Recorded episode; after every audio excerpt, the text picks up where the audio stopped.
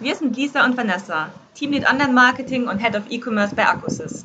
Du fragst dich, wie du aus deinen Produktdaten Texte in mehreren Sprachen generieren kannst? Und welcher Artikel-Content kommt eigentlich bei deinen Kunden gut an? Dann hör jetzt genau zu. OMT. Für uns war es das Hauptziel, wirklich den Aufwand und die, die Personalressourcen da rauszunehmen, um eben mit Automatisierung viele Texte auf einmal ähm, genau zu optimieren. Und dementsprechend war der AB-Test für uns erfolgreich, weil wir können jetzt einfach in viel kürzerer Zeit die ähm, Texte, äh, die Produkte betexten, ohne dass sich da eine Person hinsetzen muss und ja, die kann wahrscheinlich an einem Tag zehn Produkte betexten, wenn es gut läuft. Und so können wir, keine Ahnung, in fünf Minuten 50 neue Produkte betexten oder wie viele das auch immer sind. Herzlich willkommen zum OMT Online Marketing Podcast mit Mario Jung. Hallo liebe Lisa, liebe Vanessa. Warum entscheidet man sich als Shopbetreiber, automatisierte Produkttexte zu nutzen? Da gibt es tatsächlich ganz viele verschiedene Gründe. Also zum einen sind wir ja ein Technik-Online-Shop, deswegen sind wir in sehr komplexem Umfeld unterwegs und da braucht man eben auch Profis, die die Texte schreiben. Und unsere Leute intern haben eben auch gar nicht so viel Kapazitäten, um irgendwie jeden Tag 50 Produktbeschreibungen neu zu schreiben. Und ansonsten ist es auch so, dass es bei uns auch immer viele rechtliche Anpassungen gibt. Also es kommt irgendwie ein neues Gesetz raus zum Beispiel und dann ist es auch wichtig, ganz viele Texte auf einmal anpassen zu können. Das ist manuell eben nicht so möglich. Und wie gesagt, wenn der Shop eben schnell wächst, dann braucht man eben auch schnell Kapazitäten, um Texte aufzubauen. Und ähm, ja, wir haben auch nicht nur einen Shop, sondern wir haben zehn, zwölf verschiedene Shops. Und da ist es eben auch so, dass wir, wenn wir ein automatisiertes Satzgerüst haben, können wir das auch für verschiedene Shops verwenden und müssen nur ein paar kleinere Anpassungen machen. Das heißt, es geht einfach viel schneller für uns, das alles automatisiert zu machen. Ähm, und die Leute intern freuen sich, weil sie nicht die ganze Zeit Produkttexte über die immer gleichen Produkte schreiben müssen. Ich höre was von 10 bis 12 Shops. Da drehen sich mir die Fingernägel hoch als SEO, weil äh, ich denke mir dann, was für eine Arbeit da auf mich zukommt.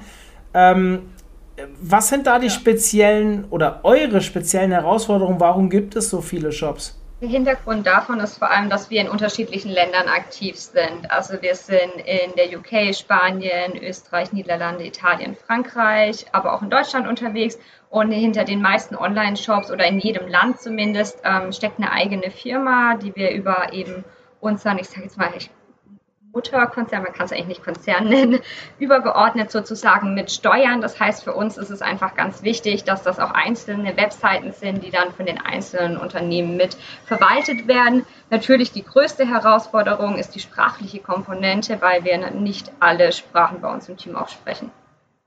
Und wie viele Produkttexte habt ihr da so über alle Shops verteilt? Also wir haben je nach Shop, das ist ganz unterschiedlich. Wir haben ganz kleine Shops, das sind so Nischen-Shops, also Nische in der Nische, sage ich ganz gern. Das sind vielleicht auch mal nur 1000 Produkte. Ähm, manche Shops, größere Shops sind dann aber auch bei 5.000 bis 7.000 Produkte. Und ja, bei 12 Shops kannst du dir den Durchschnitt hochrechnen. Ich weiß tatsächlich die genaue Anzahl nicht. Nur 1000 hast du wirklich gesagt?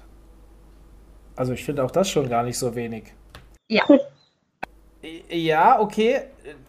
Erklärt, dann erklärt uns doch mal ganz kurz, was ihr genau macht und jetzt natürlich verschiedene Länder. Man denkt ja, ähm, so ein Salando zum Beispiel, die schaffen es ja auch über einen Shop. Klar, die nutzen verschiedene äh, Domains in der, äh, im Ausland. Es gibt ja auch manche, die mit einer ähm, Subdomain arbeiten oder mit einem Verzeichnis für jedes Land. Ihr habt jetzt komplett neue Shops für jedes Land aufgesetzt Gibt es dafür auch einen ganz speziellen Grund, beziehungsweise was macht ihr denn da genau?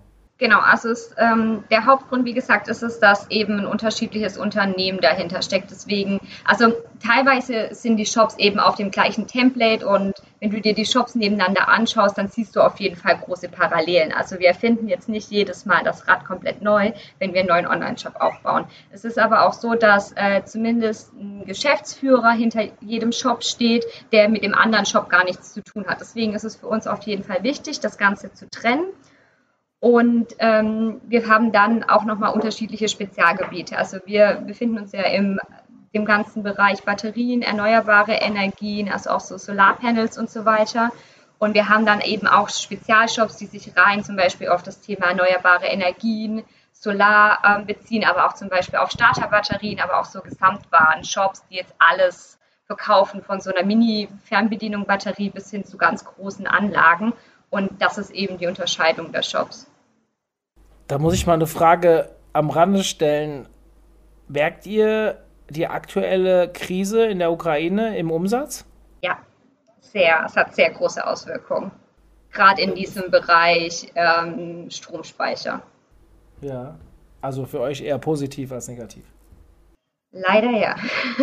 Äh, stimmt, leider, da muss man sagen, leider ja. Das ist äh, gut ausgedrückt, weil wir als Online-Marketing-Agentur, also die hinterm OMT steht, ja auch total von Corona profitiert haben. Und da sage ich auch immer leider ja.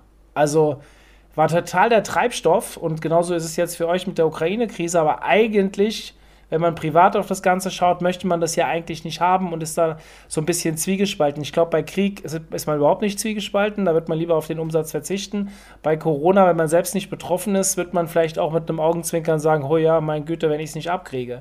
Ähm, schwierige, schwierige, äh, schwieriges Thema, weshalb ich glaube ich lieber wieder auf das Thema Texterstellung ähm, eingehe.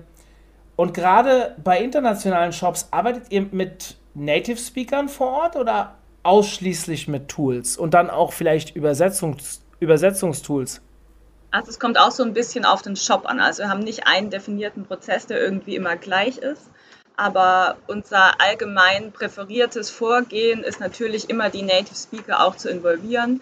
Wie Vanessa vorher schon meinte, wir haben eben in jedem Land auch so einen Geschäftsführer, der eben auch unser Ansprechpartner ist. Der hat manchmal auch noch ein paar Mitarbeiter, je nachdem wie groß das Land eben schon ist oder wann das aufgebaut wurde.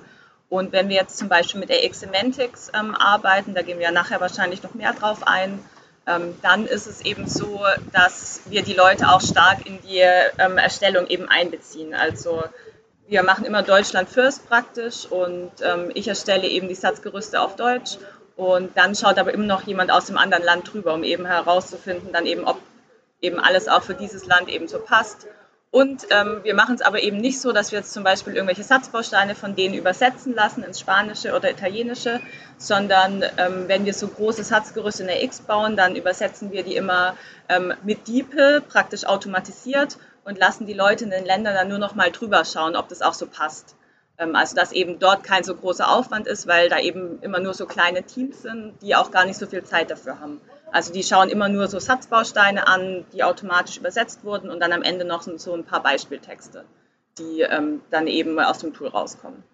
Ich als alter Tool-Fanatiker, X-Semantics oder AX-Semantics, keine Ahnung, wie man es ausspricht, DeepL, habe ich irgendwas vergessen, was du eben noch genannt hast? Nein, das waren die beiden Tools. Nee, nee, das ist es, ja.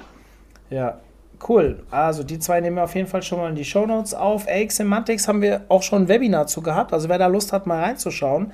Ähm, bei unserer ersten Tool-Konferenz hat der Geschäftsführer von AX Semantics eine Vorstellung mit einem Use Case zusammen, also jetzt nicht eine reine Werbe, nicht ein reines Werbewebinar, sondern auch ein Use Case mitgezeigt. Wer da Lust hat, sich mal genauer reinzudenken oder reinzuschauen, der kann sich dieses Webinar, ich nehme es auch in den Shownotes auf, äh, mal anschauen.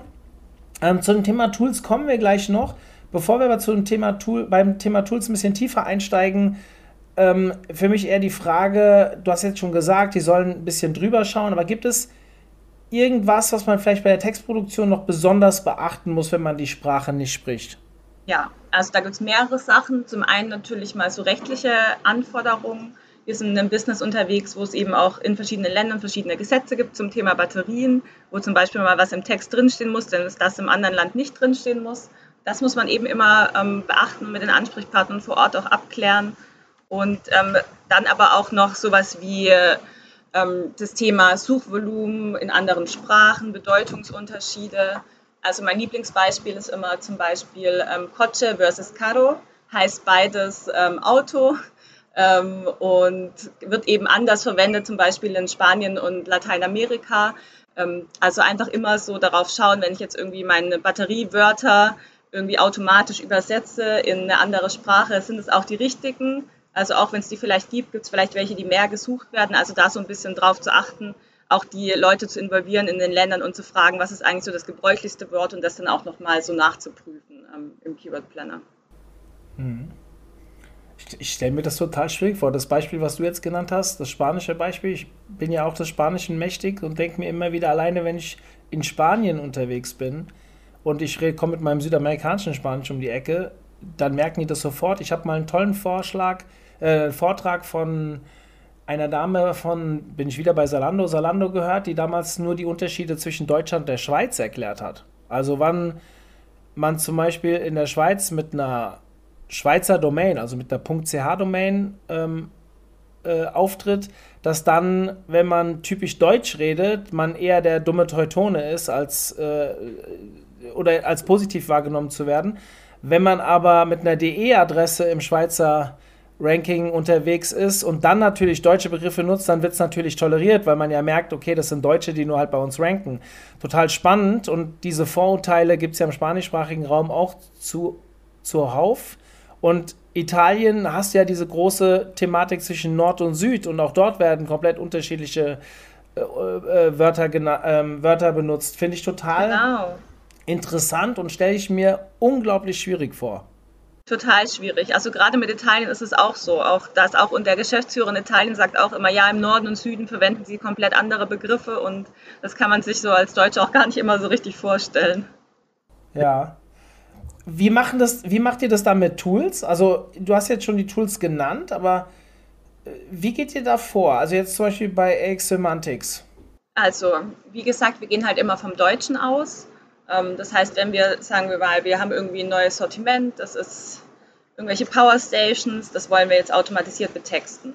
Und ähm, das heißt, wir fangen mit einem deutschen Satzgerüst an. Das heißt, erstmal eine deutsche Keyword-Recherche steht dahinter. Dann schauen wir eben, ähm, dass wir vielleicht noch mit Produktexperten sprechen. Also was ist irgendwie wichtig bei dem Produkt? Was fragen sich die Kunden im Internet dazu? Und dann erstellen wir wie so einen redaktionellen Beispieltext zu einem der Produkte aus der Kategorie. Und ähm, dann ist das große Thema erstmal auch Produktdaten. Bevor man irgendwie an einen automatisierten Text denkt, muss man immer an Produktdaten denken. Ähm, haben wir eben alle Produktdaten aktuell verfügbar, die wir brauchen? Brauchen wir vielleicht noch mehr Produktdaten im System? Das heißt, da immer ein ganz großer Austausch mit den Kollegen eben vom Shopmanagement, dass vielleicht noch Daten nachgepflegt werden müssen, die wir eben brauchen, um diese Texte zu generieren. Dann haben wir die Daten. Dann gehe ich praktisch in AX Semantics rein und erstelle ein Satzgerüst ähm, ja, nach einem, äh, wenn man da einmal ein Training gemacht hat, kriegt man das hin, sonst ist für Außenstehende ist es ein bisschen komplexer. Und ähm, dann werden praktisch aus diesen äh, ähm, Satzbausteinen, die an Daten geknüpft sind, werden dann ähm, Texte erstellt. Erstmal auf Deutsch. Die Texte lese ich dann eben gegen, äh, gebe sie auch nochmal den Ansprechpartnern, ob alles passt, ob auch die Grammatik passt, ob alles richtig eingestellt ist. Und ähm, wenn wir eben die deutschen Texte fertig haben, dann gehen wir auch in die Internationalisierung. Das heißt, dann haben wir ja auch schon so wie so eine riesige Excel-Tabelle mit ähm, deutschen Satzbausteinen und die schmeißen wir dann in DeepL rein. DeepL ist so ein Tool, ähm, das eben wie Google Translate nur ein bisschen besser, sage ich immer. Ähm, mit dem können wir dann eben einfach die Satzbausteine übersetzen auf ähm, Italienisch oder auf Spanisch. Und ähm, das gibt dann eine mehr oder weniger gute Übersetzung. Also man sollte sich nicht nur darauf verlassen. Dann haben wir praktisch diese riesige Tabelle mit deutschen Sätzen. Daneben stehen italienische Sätze, sagen wir einfach mal. Die schicken wir dann eben an unsere Partner in den jeweiligen Ländern, dass die noch einmal drüber schauen, gucken, ob alles passt, ähm, ob die Begriffe richtig sind, ob wir vielleicht andere Begriffe nutzen sollten, ähm, ob den Leuten in Italien vielleicht noch was anderes richtig ist, wichtig ist, was wir aufnehmen sollten. Nehmen das dann eben auf ähm, das Feedback und dann kann man mit dem Tool, mit AX Semantics ganz einfach eben eine andere Sprache praktisch anlegen und muss die Daten auch nicht alle neu verknüpfen, sondern hat dann eben die neuen Satzbausteine, die man dann praktisch mit den deutschen Daten auch verknüpfen kann.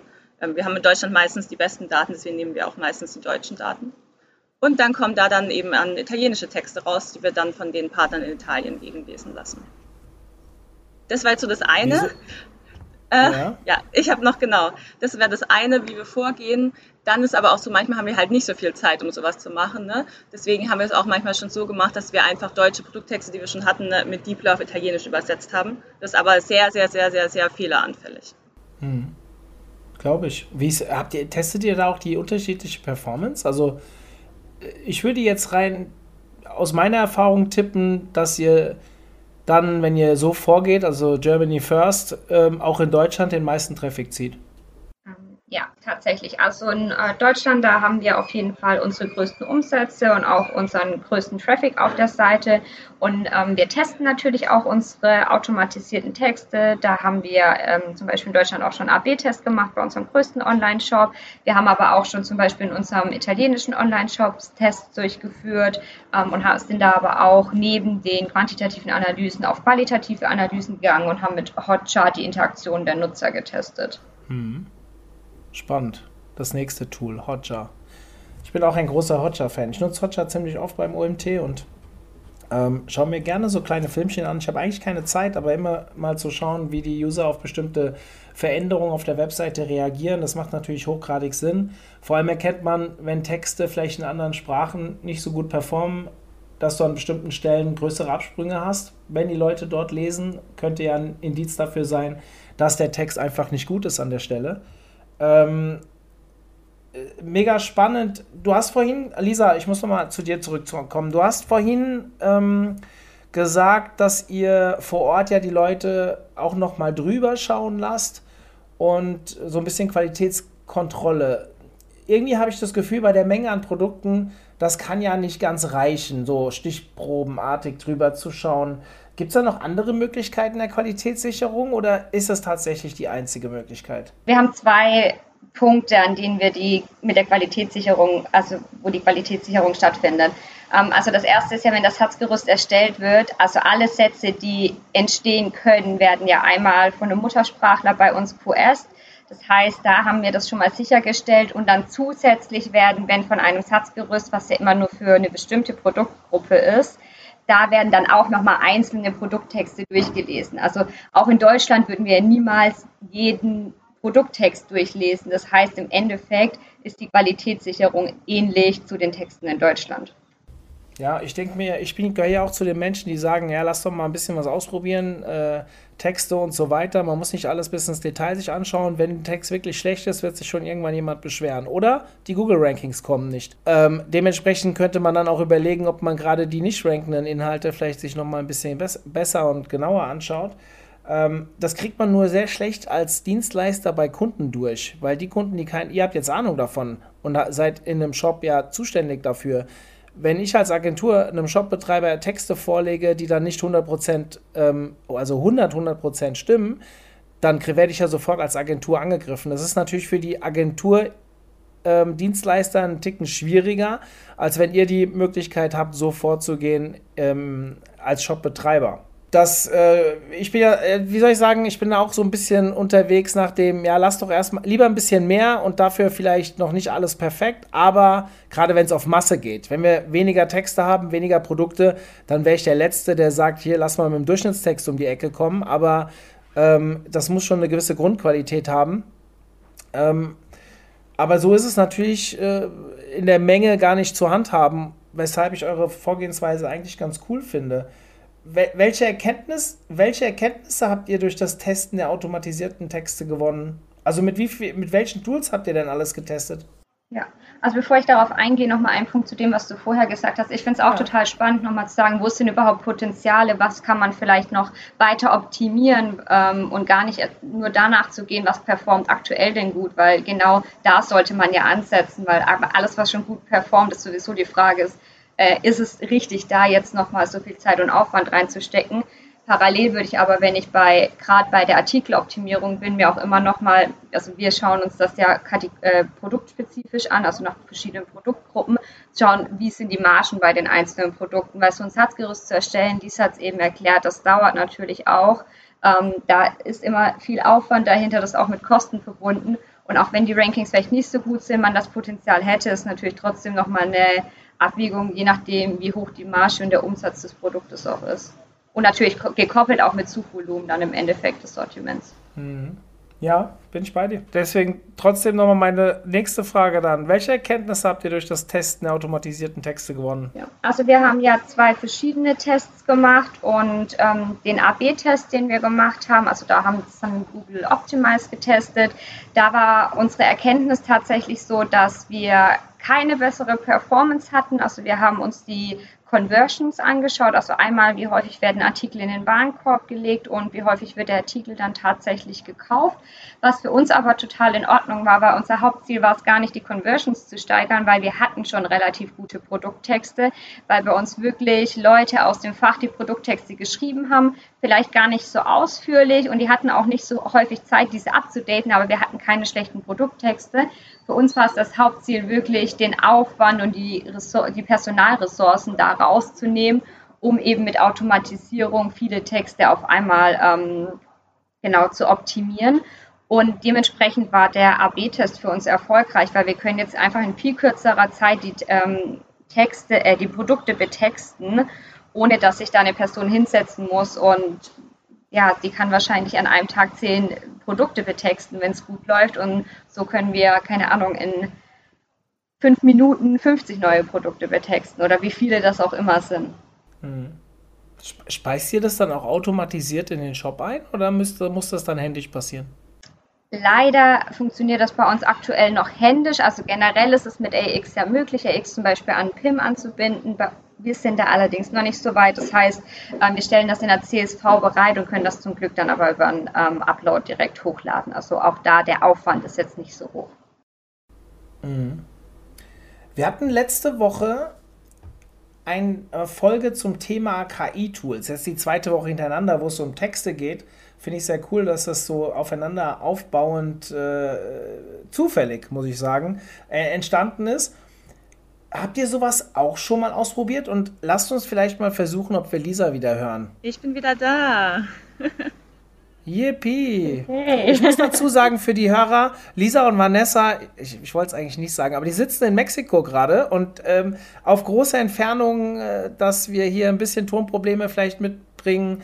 Ähm, sei uns verziehen. Wir wollten es trotzdem heute durchziehen, deswegen, äh, ich denke, uns hören, die, die Hörer werden uns verzeihen. Also, Lisa, dein, deine Frage jetzt. Das Internet hier gibt das Beste. Und ja, genau. Wir haben auch die Podcast-Folge angehört natürlich und fanden die total spannend. Und ähm, ich erinnere mich an dein Beispiel dort mit dem Abseits, also dass gerade diese KI-Tools, ähm, dass die eben schon sehr weit sind, aber gerade komplexe Themen noch nicht so gut erklären können.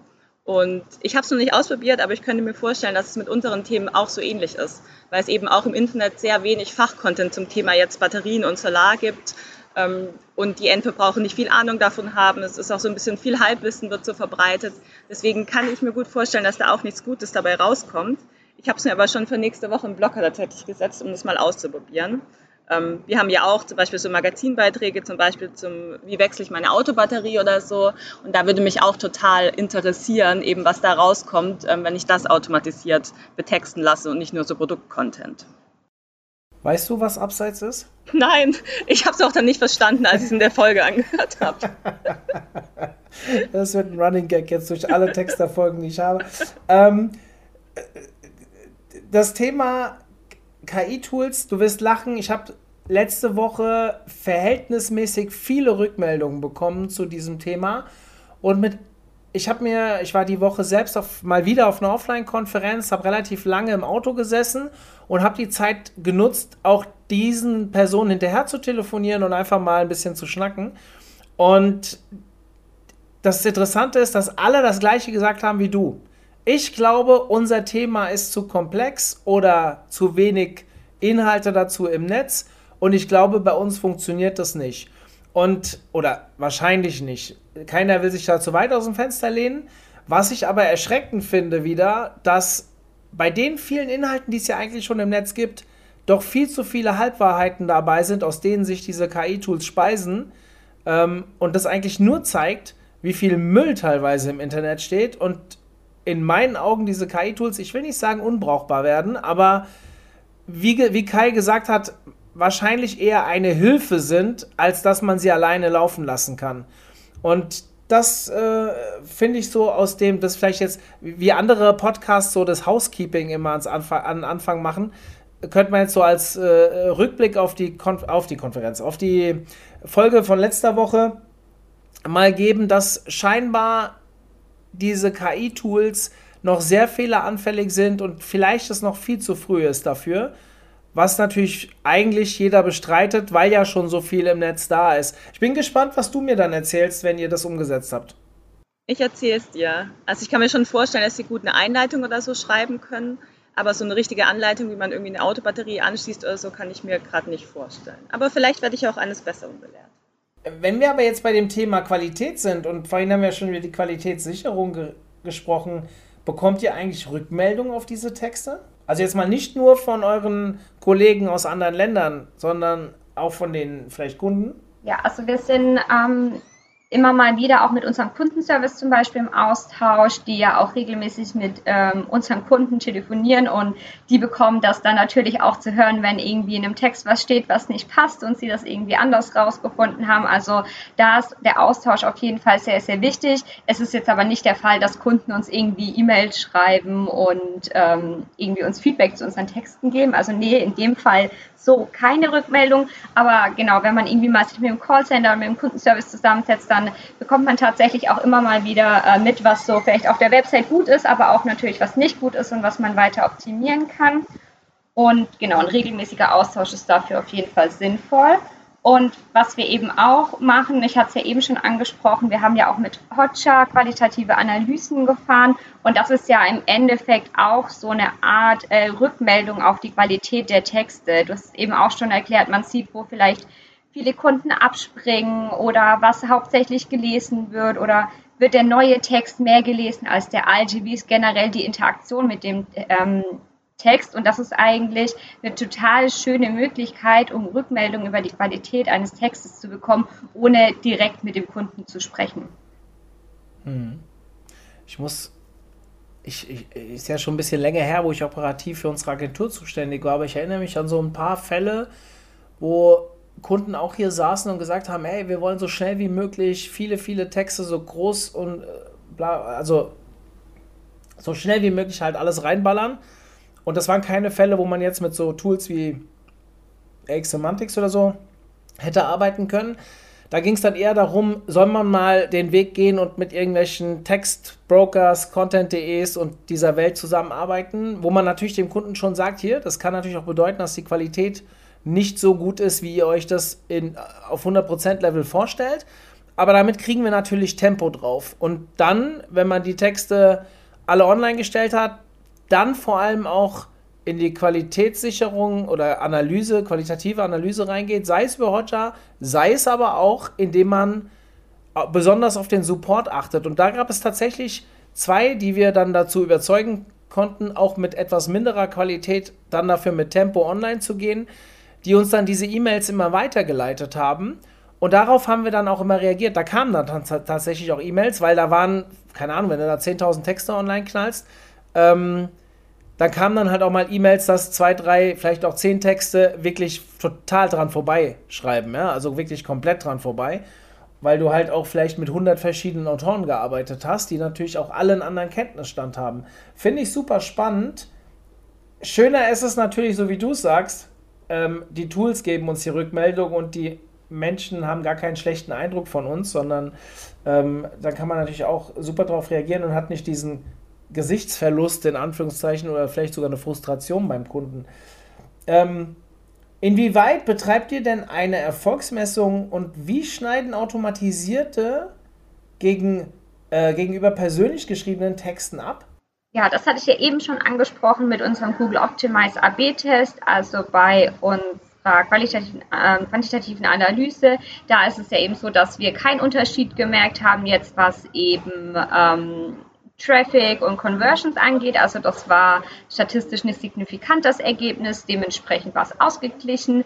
Ähm, und bei den Hotjar-Analysen, also bei der qualitativen Analyse, das fand ich total spannend, weil da haben wir eben gesehen, äh, dass die Interaktion mit dem Text, nachdem wir eben den automatisierten Text hatten, dass die deut sich deutlich erhöht hatte. Also um fair zu bleiben, ja, ähm, wenn man mit AX arbeitet, hat man ja auch die Möglichkeit, viel mit ähm, nochmal Formatierung zu arbeiten, Überschriften einzubauen, Bullet Points und so weiter, was ähm, eben mit den anderen Texten ähm, nicht der Fall war. Also wir haben in dem Fall auto, äh, übersetzte Texte von DeepL, die persönlich geschrieben waren auf Deutsch und dann auf Italienisch übersetzt wurden, mit den automatisierten italienischen Texten von AX äh, verglichen. Dementsprechend war auch nochmal ein Formatierungsunterschied drin. Und da war es eben so, dass ähm, die Interaktion deutlich höher war. Also man konnte bei Hotjar wirklich sehen, wie die Texte gelesen wurden und wie die Nutzer wirklich interagiert haben. Und das war bei den Texten davor eben kaum der Fall. Wir haben da natürlich darauf geachtet, dass wir einen gleichen Zeitraum haben, dass ungefähr die gleiche Anzahl an Nutzer auf den jeweiligen Artikel waren. Und trotzdem haben wir eben einen sehr, sehr großen Unterschied ähm, ja, gesehen. Mhm ich bin gerade am Überlegen, ähm, wenn ich mich recht erinnere, jetzt kommen wir mal ein bisschen zu euch beiden. Also, ich habe dumpf in Erinnerung, ihr seid ja beide aus dem Otto-Kosmos gekommen, gell? Habe ich das richtig in Erinnerung? Genau. Genau. Ja, Lisa, du hast ja damals schon ein Webinar bei uns gegeben. Ich erinnere mich nicht mehr ganz an das ja. Thema, aber, aber da ging es auch um Kategorietexte, soweit ich weiß. Genau, äh, so Kategorietexte bei Otto. Habt ihr damals auch schon? Ich weiß nicht, ob wir die zu dem Zeitpunkt schon getestet hatten. Ah ja, okay. Da, also wir, da ging es um Kategorietexte, nicht um Produktcontent, genau. Und da ging es, glaube ich, so ein bisschen um unseren Content-Prozess ähm, bei Otto eben für die Erstellung von Kategorietexten. Das ist ja ein riesiger Online-Shop. Habt ihr bei, bei, bei Otto auch schon mit so Tools gearbeitet? Ich weiß gar nicht, ob ich das jetzt offiziell beantworten darf. ja, ist gefährlich. Es hören eine Million Menschen zu. Aber ähm, Genau, sagen wir so. Ich kenne das Thema auf jeden Fall von meinen früheren Arbeitgebern. Okay, alles klar. Genau, also ähm, gegebenenfalls war dieser Online-Shop da First Mover, würde ich sagen. Mhm. Okay. Ähm, mega spannend. Also ich, das Thema, ich könnte da stundenlang mit euch drüber reden, weil ich habe mich früher mit dem Thema Spinning-Texte und so weiter so zu meiner dunklen SEO-Zeit, wie ich es immer gerne sage, ausgiebigst mit beschäftigt. Das habe ich aber auch letzte Woche im Podcast schon erwähnt. Ähm, wir sind ein. Wieso seid ihr eigentlich in Mexiko? Ja, wir arbeiten gerne auch mal von woanders und ähm, genießen dann die Sonne und nicht den Regen in Hamburg deswegen. Und unser Arbeitgeber ist da zum Glück total fein damit. Und deswegen machen wir es so, dass wir morgens arbeiten und dann nachmittags liegen wir am Strand. Stark. Jetzt könnte es sein, dass nach dieser Folge extrem viele Bewerbungen bei euch eingehen. Wir sind aber zum Abschluss. Da freuen wir uns. Bitte nochmal? Wir freuen uns über Bewerbungen natürlich. Seht ihr? Wenn es vielleicht noch so einen Online-Marketing-Manager geben würde, der Interesse hatte. Oder, oder wir brauchen auch jemanden für Shop-Management, der gerne sich mit Batterien und Solar beschäftigen will. Ja. Ja, also geht zu Acquisys, beschäftigt ja, euch mit Batterien und arbeitet am besten aus Grönland, Mexiko oder Australien. Ähm, dann meldet euch bei Vanessa und Lisa. Ähm, zum Abschluss möchte ich aber noch mal ein bisschen praktischer werden. Also wir haben jetzt, glaube ich, schon alles angesprochen. Ab jetzt wiederholen wir uns wahrscheinlich. Aber ich finde es immer wichtig in so einem Hands-on-Podcast, dass man noch mal konkrete Tipps mitnimmt oder eine gewisse Vorgehensweise. Und deshalb stellen wir uns jetzt mal vor, dass wir einen Shopbetreiber sind, der sich entscheidet, die Produkttexte seines Shops mit über 10.000 Produkten in drei Sprachen automatisiert schreiben ähm, lassen möchten. Jetzt die Frage, wie sollte man beginnen? Wie ermittle ich das richtige Tool für mich? Was sind die ersten Steps und worin liegen die häufigsten Fehlerquellen und wie kann ich diesen entgegenwirken? In einer guten Interviewschule lernt man, man soll immer nur eine Frage stellen und dann kommt die Antwort. Ich habe jetzt gerade fünf gestellt, ähm, aber vielleicht kriegen wir es ja hin. Ich versuche es einfach mal, würde ich sagen. Also, ich würde sagen, am Anfang sollte man sich fragen, ob Automatisierung überhaupt das Richtige für den Shop ist. Ähm, das muss nicht immer der Fall sein, auch wenn man viele Produkte hat. Das Wichtige ist, dass man viele Produkte in eine Kategorie hat. Das heißt, wenn ich jetzt ähm, sagen wir, drei Fernseher habe, dann lohnt es sich nicht, dafür Texte zu automatisieren, weil eben der Aufwand ja total hoch ist, dieses Satzgerüst zu erstellen. Aber wenn ich irgendwie 100 oder 200 Fernseher in einer Kategorie habe, dann lohnt sich das.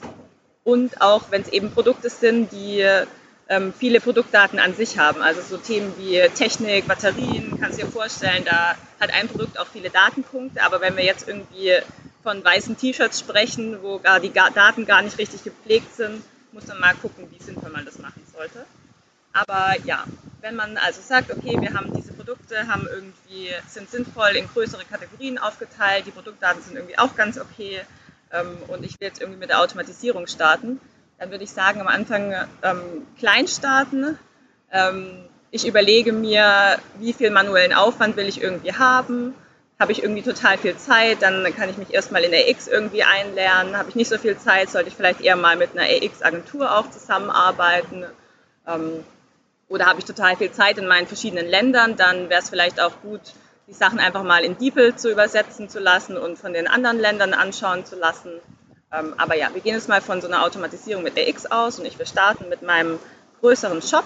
Dann würde ich erstmal mir das wichtigste Sortiment für mich rauspicken. Das könnte ich nach Umsatz mir zum Beispiel raussuchen, nach Deckungsbeitrag, was auch immer mir wichtig ist.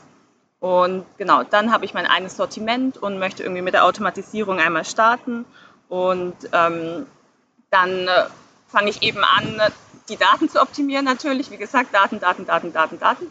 Das Allerwichtigste. Und wenn die optimiert sind, dann fange ich eben an mit meinem ähm, redaktionellen Beispieltext. Also ich recherchiere für mein Sortiment, mache so eine ganz klassische Keyword-Recherche, was finden die ähm, Leute eben wichtig in meinem Sortiment. Und ähm, wenn ich damit fertig bin, erstelle ich so einen Beispieltext den ich dann vielleicht nochmal gegenlesen lasse von meinen anderen Kollegen oder von einem Kundenservice, falls ich sowas habe, um dann nochmal drauf zu kommen, ob der Kunde eigentlich noch andere Anforderungen hat. Und wenn ich so einen Idealtext habe, dann kann ich mir überlegen, wie möchte ich diesen Idealtext jetzt automatisieren und fange dann eben an, die Produktdaten, die ich ja schon habe, hochzuladen in das Tool und verbinde das dann eben mit ähm, so Satzbausteinen. Das heißt, dann sage ich irgendwie, meine Batterie hat aha oder mein Wechselrichter hat MPP-Tracker. Und dann muss ich das immer so mit ähm, Werten natürlich verbinden, die dem Kunden irgendwas bringen, also noch so ein paar Erklärungen reinschreiben und so weiter, die Kundenvorteile im aufzeigen. Und so entsteht dann so ein großes Satzgerüst, muss man sich vorstellen. In dem Tool ähm, muss man dann ganz, ganz lang runterscrollen. Ganz viele Sachen sind mit Daten verbunden. Es ist praktisch wie eine riesige Excel-Liste mit Satzbausteinen. Und ähm, dann ist es auch ein riesiger Aufwand, das erstmal alles zu kontrollieren, ob das alles zusammenpasst. Da muss ich vielleicht noch mal ein bisschen irgendwie rumprobieren, ähm, bis das irgendwie gut aussieht, bis die Abschnitte lang genug sind, mir schöne Zwischenüberschriften ausdenken. Und genau, das wäre das. Und du hast ja auch nach Fehleranfälligkeit gefragt. Und ähm, da ist genau auch so ein Punkt drin. Also ähm, ist total wichtig, eben bevor man irgendwie die Texte dann im großen Stil in den Shop packt, das ordentlich zu QSen, also eine Qualitätssicherung ähm, zu machen. Am besten auch im Vier-Augen-Prinzip mit zwei verschiedenen Leuten, weil man kann auch so ein bisschen blind werden, wenn man dieses Satzgerüst sich den ganzen Tag anguckt. Ähm, weil wenn man eben in diesem Satzgerüst einen Rechtschreibfehler oder einen Grammatikfehler drin hat, dann zieht das sich eben durch zu ganz, ganz, ganz vielen Fehlern. Das heißt, total wichtig, das eben sich anzuschauen. Und das Gleiche gilt auch für die Produktdaten. Wenn in den Produktdaten ein Fehler drin ist, dann ist auch der Text falsch. Also Sorgfalt, Sorgfalt, Sorgfalt. Und wenn das perfekt ist, dann ist aber auch der Text, der rauskommt, immer perfekt, weil es eben kein Potenzial für Fehler mehr gibt. Ich weiß noch, wie ich mir. Wie war eine lange mir, Antwort. Ja, aber es war eine gute Antwort. Und ich, ich glaube, sehr, ähm, wie soll ich sagen, belehrend, also nicht belehrend negativ, sondern es hilft wirklich den Leuten, die sich dafür äh, damit beschäftigen, worauf sie achten sollen. Ich kann nur dazu sagen, als ich mich früher mit so Spinning-Texten beschäftigt habe, da ging es ja auch über Variablen und schieß mich tot. Wenn ich da einen Fehler gesucht habe, das manchmal, also unglaublich nervig gewesen. Man hat einen Tag gebraucht, um so einen coolen Text zu schreiben, dann wird er vielleicht 5000 Mal äh, gespinnt, wie ich so schön sage, aber wenn du einen Fehler drin hattest, den zu finden, ist so ungefähr, wenn ein Programmierer irgendwo einen, einen Codefehler hat und ich sage immer, in seinen Einsen und Nullen dann nach dem Fehler sucht. Das kann auch sehr nervig werden, deswegen, da kann ich nur beipflichten, Sorgfalt ist hier das A und O, weil je, wen, je, je weniger Fehler ihr von Anfang an macht, je besser die Daten sind, die ihr eingebt, auch Texte, die ihr eingebt, desto einfacher oder weniger wird die Nacharbeit. Und das ist, glaube ich, hier sehr entscheidend. Wobei ich jetzt mit AX Semantics noch nie gearbeitet habe. Ähm, bei mir waren das einfachere Tools damals noch, das ist echt schon eine ganze Weile her. Aber ähm, auf jeden Fall spannend, wenn man den Case hat. Du hast es eben gesagt, erstmal überlegen, ob das überhaupt das Richtige für den Shop ist. Ähm, aber wenn man diese Frage mit Ja beantwortet, dann kann das natürlich sehr gut funktionieren. Und ich glaube, das haben wir heute in der Folge lernen dürfen. Ähm, ich habe den Podcast gefunden, äh, den Podcast nicht, die, das Webinar gefunden, das du damals gegeben hast. Hier währenddessen mal ein bisschen gesucht. Das packen wir in die Show Notes. Da ging es um SEO-Content bei Otto, Skalieren ohne Qualitätsverlust. Das haben wir tatsächlich noch in unserer Datenbank. Und wer da Lust hat, mal reinzuhören, ist schon ein paar Jährchen her, aber ich glaube, das passt immer noch alles sehr gut, was die beiden, da war es dann nicht Vanessa, sondern Anne, aber Lisa und Anne damals erzählt haben. Und ja, euch beiden erstmal vielen lieben Dank. Danke dir, Mario. Es hat Spaß gemacht. Dann Danke dir. Wünsche ich euch noch eine ganz tolle Zeit da, wo ihr seid. Und äh, verbrennt mir nicht in der Sonne Mexikos. Und wir sehen uns dann früher oder später bestimmt auf einer Konferenz wieder. Mach's gut. Tschüss. In diesem Sinne, bis dann. Tschüss. Tschüss. Zum Abschluss der heutigen Folge mit Lisa und Vanessa möchte ich euch nochmal auf unseren Early Bird bei der Konferenz hinweisen. Warum? Lisa und Vanessa werden auch dort sein. Sie haben Tickets. Vielleicht aber auch als Speaker, wenn ihr sie wählt im Call for Paper. Und ja, ihr dürft mitwählen, wenn ihr bis zum 31.05. ein Early Bird Ticket kauft. Also jetzt zuschlagen, den günstigeren Preis bekommen und wie gesagt die Agenda mitbestimmen. Wir freuen uns. In diesem Sinne, bis dann. Tschüss.